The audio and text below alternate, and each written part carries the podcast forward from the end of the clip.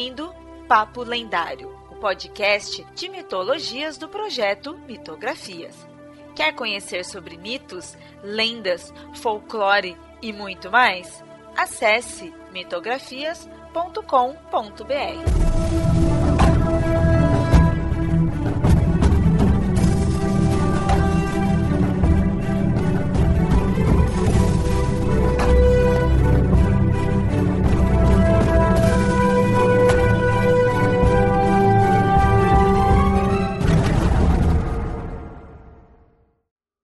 ouvinte! Sempre avisando, esse episódio foi publicado primeiramente lá no canal do Mitografias no YouTube. Se inscreve e curte os vídeos lá também.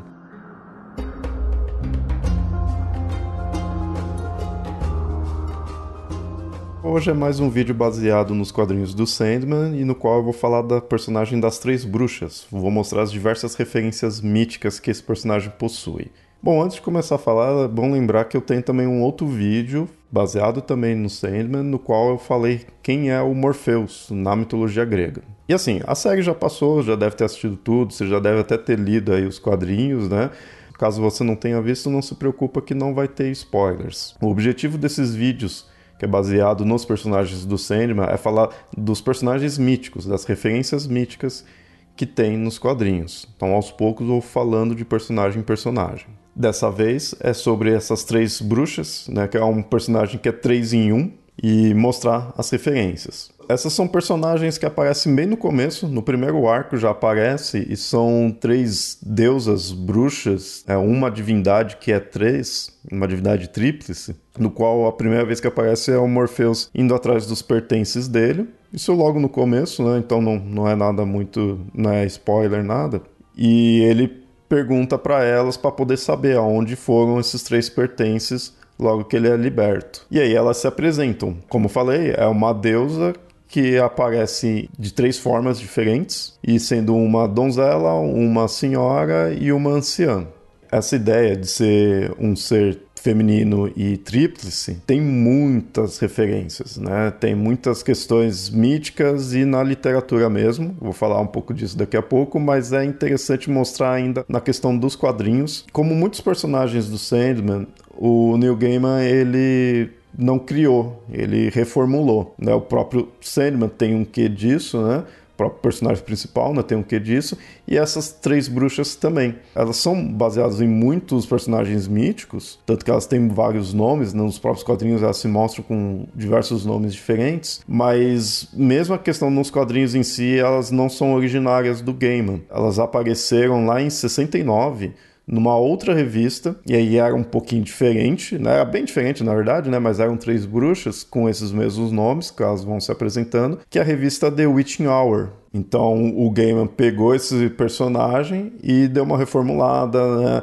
Colocou já os elementos mais míticos. Nessa primeira revista, elas eram apenas bruxas em si. Nesse daí, o Neil Gaiman colocou já um que mais divino, já fez muita referência à questão da magia, das divindades relacionadas à magia, que é algo que eu vou falar agora. Mas também já devo avisar assim, como são vários nomes, é porque elas são referências a diversos personagens míticos diferentes. E então eu vou falar um pouco de cada personagem aí, alguns vale a pena realmente ter um episódio sobre o personagem em si, né, sobre as personagens específicas. Alguns aqui já tô até com roteiro, que vale a pena. Mas a primeira referência bem óbvia aqui é essa questão da deusa tríplice. Isso daí, na verdade, também não é uma coisa específica só. Em diversas vertentes da magia, atualmente aí, né, o paganismo, tudo trabalha muito com essa ideia de uma deusa relacionada à magia e uma deusa tríplice. Isso também tem referências a mitos mais antigos, mas atualmente é muito comum você encontrar essa ideia de deusa tríplice, que é uma e três ao mesmo tempo e sempre ela relacionado muito ao feminino, é uma deusa e relacionado à magia. Tanto que a gente encontra versões disso ou relacionado a isso também muito na literatura. No próprias obras do Shakespeare, do qual o Sandman também faz muita referência, é, a gente encontra elementos assim, como as também chamadas Três Bruxas do Macbeth. Claro que aqui eu não vou me aprofundar nessa parte em si, vamos falar mais aí dos personagens míticos.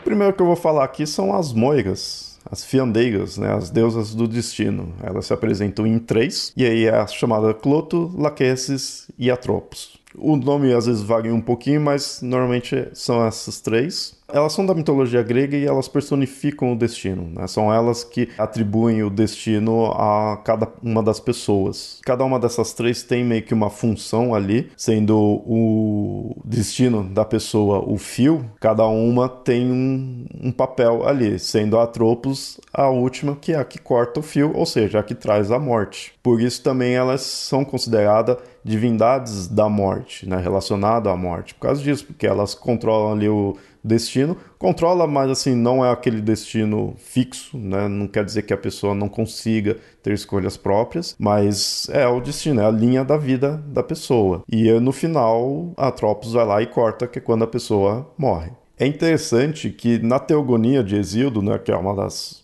principais obras clássicas da mitologia grega, numa única obra, né, nessa mesma obra, elas têm duas genealogias diferentes e aí mostram os dois aspectos delas. Elas são vistas como filhas da noite, da deusa Nix, ou seja, elas são seres tenebrosos e como muitos outros filhos dessa deusa trariam um aspecto ruim, e aí seria o aspecto ruim do destino, muito relacionado a essa questão da morte também. Né? É, a morte também é, uma, um, dos, é um dos filhos de Nix, né? então tem esse aspecto tenebroso, as moiras, quando elas são vistas como filhas da noite. Mas na mesma obra, elas são vistas como filhas de Zeus. E aí é um aspecto bom do destino. E aí também mostrando a ideia de Zeus Algumas vezes é posto que Zeus está abaixo também delas, no sentido delas controlarem o destino, mas outras vezes também mostra como ele sendo o Deus supremo ali, o Deus principal, o Deus que reina e controla todo o Olimpo e todo o mundo em si,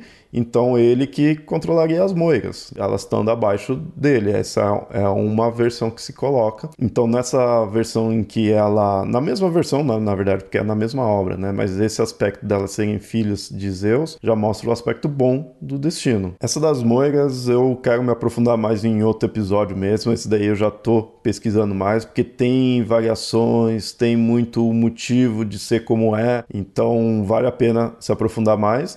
Mas então agora eu vou passar para a segunda trindade de deusas do qual esse personagem é baseado, que são as Fúrias. Quem já leu todo a saga do Sandman já viu que mais para frente essas personagens aparecem, tem bastante importância, né? Então aqui eu não vou falar nada aí dos quadrinhos em si, mas quem já leu vai começar a ver essas outras referências míticas que esses personagens têm, né? Lembrando que aqui eu estou me baseando nesses personagens porque são os nomes, alguns dos nomes do quais essas personagens são citadas nos quadrinhos.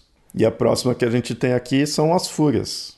E também são três, né? Que é a Tisífone, Megera e Alecto. As Fúrias, elas já são deusas também da mitologia grega, ou melhor, Fúrias em si, na verdade seria da mitologia romana, né? Como Fúrias, elas são chamadas mais da mitologia romana, na mitologia grega elas são chamadas de Eríneas. Mas em ambos os casos é a mesma ideia delas serem deusas da punição e da vingança. Elas punem os crimes dos seres humanos, né? principalmente os assassinatos. Um mito bem famoso do qual elas aparecem, talvez eu imagino que seja o mito mais famoso do qual elas participam, é o de Orestes, onde ele mata a própria mãe e o amante dela. E aí as fúrias vão lá começam a atormentar ele. Outro papel que elas possuem é não só de punição dos crimes, mas também de vigiar quem já está sendo punido no submundo.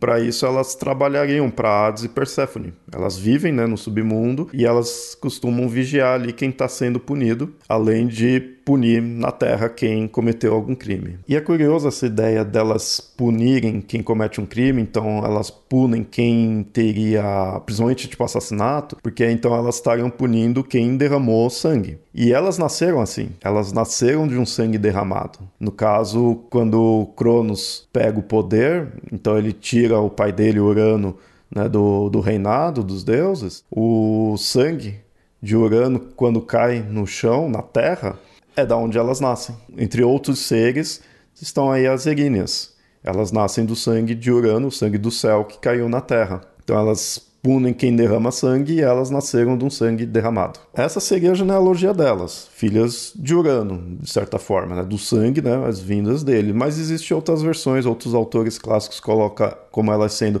filhas da noite, né, de Nix, então você vê mais um ser aí tenebroso, ou então filhos de Hades e Perséfone, ali do submundo. Então são, são divindades do qual elas sempre estão relacionadas, né, questão de ser um ser tenebroso relacionado à morte também, já que elas punem assassinatos, e também são divindades do submundo, então tá em essa relação com Hades, que é aí o mundo dos mortos. Então tá ainda relacionadas às mesmas questões. Né? Algumas representações delas, algumas pessoas podem confundir talvez com as górgonas, porque algumas representações colocam elas com serpentes nos cabelos, com asas também, e as górgonas também, algumas versões possuem asas. Mas fora isso, não tem nenhuma outra relação mais específica. Mas elas são seres com asas e com cobras, tanto no cabelo quanto no restante do corpo. Elas estariam todas envoltas de cobras, né, de serpentes. Com essa aparência, é visto que elas são temidas. E relacionado ao fato delas serem temidas, a própria função delas né, também faz com que elas sejam temidas, traz uma,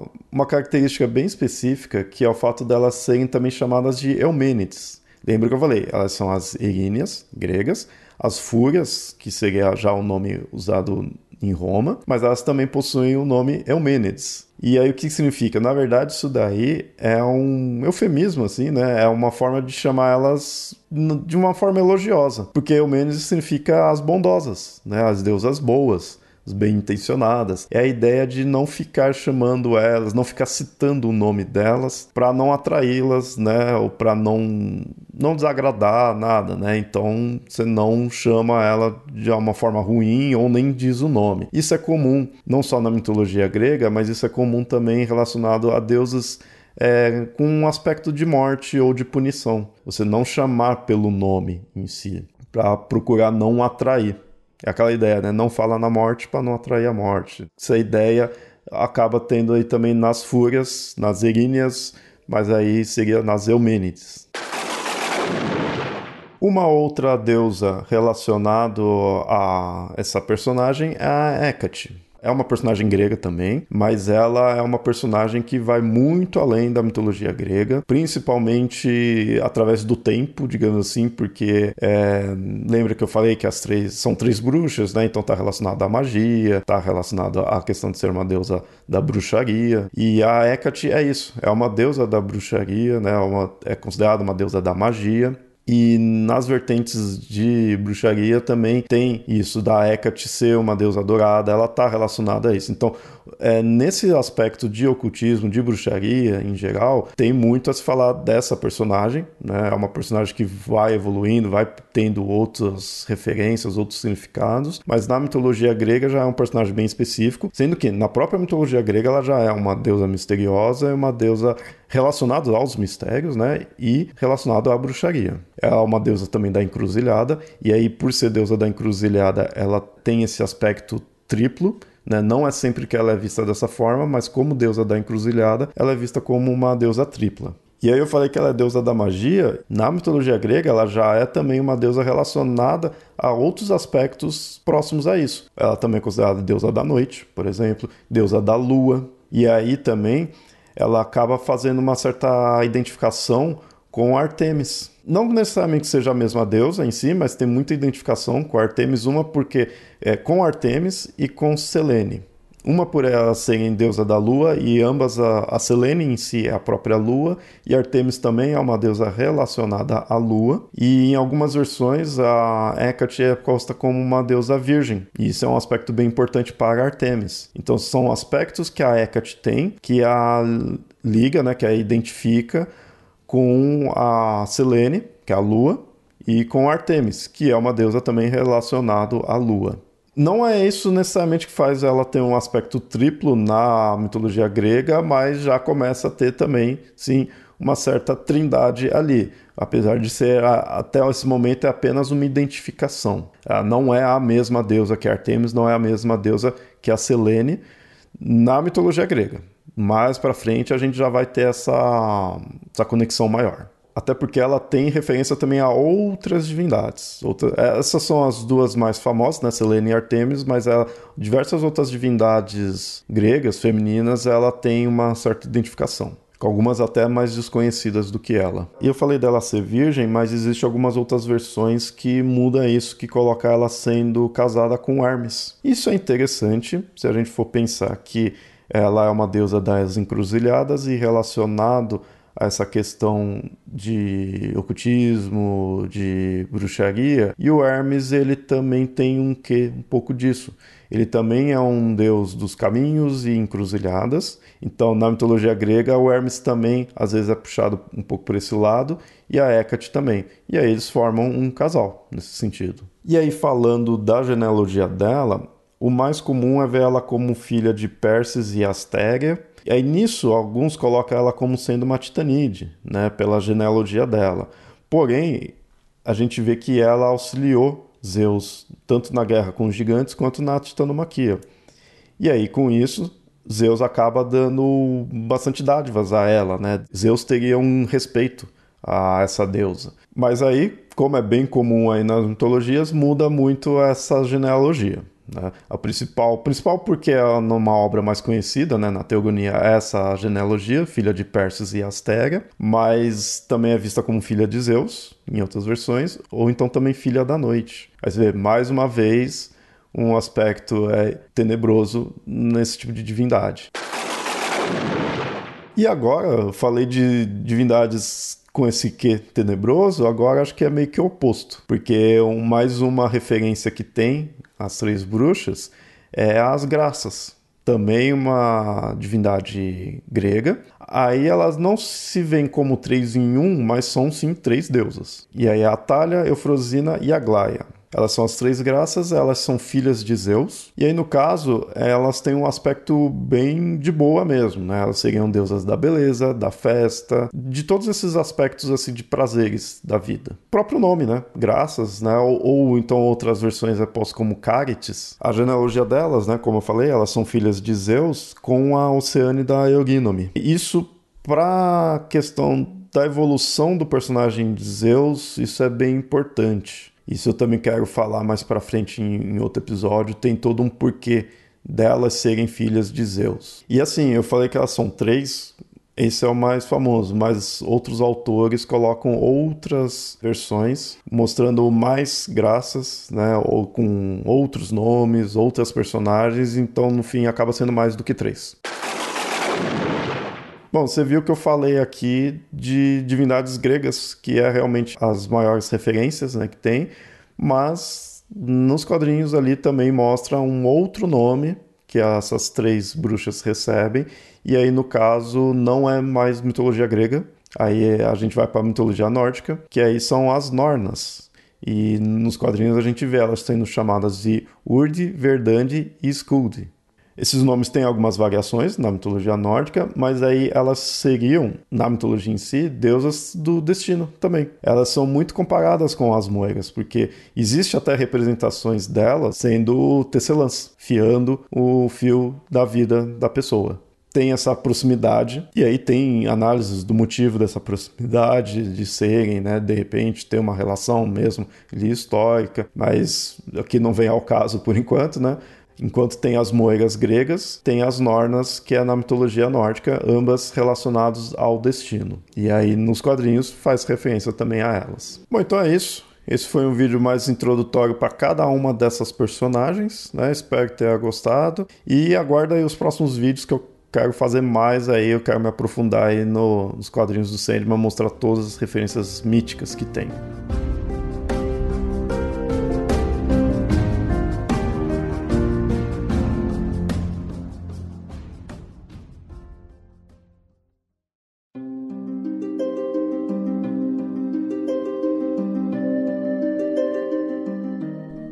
Ouvinte, gostou do programa? Espero que sim. Se gostou mesmo, considere apoiar o Mitografias em catarse.me barra mitografias ou apoia.se barra mitografias. Tais apoios são importantes para manter esse projeto no ar. Caso queira fazer um apoio único, pode enviar um Pix. A chave é mitografias.gmail.com. Outro recado é que esse episódio foi originalmente publicado no YouTube. O link estará no post para você assinar o canal. Além disso, siga nas redes sociais, assim estará sempre em dia com todas as publicações. No Facebook você encontra como facebook.com.br papo lendário e no Twitter e no Instagram você encontra como arroba mitografias. Por hoje fico por aqui e até o próximo episódio. Até mais!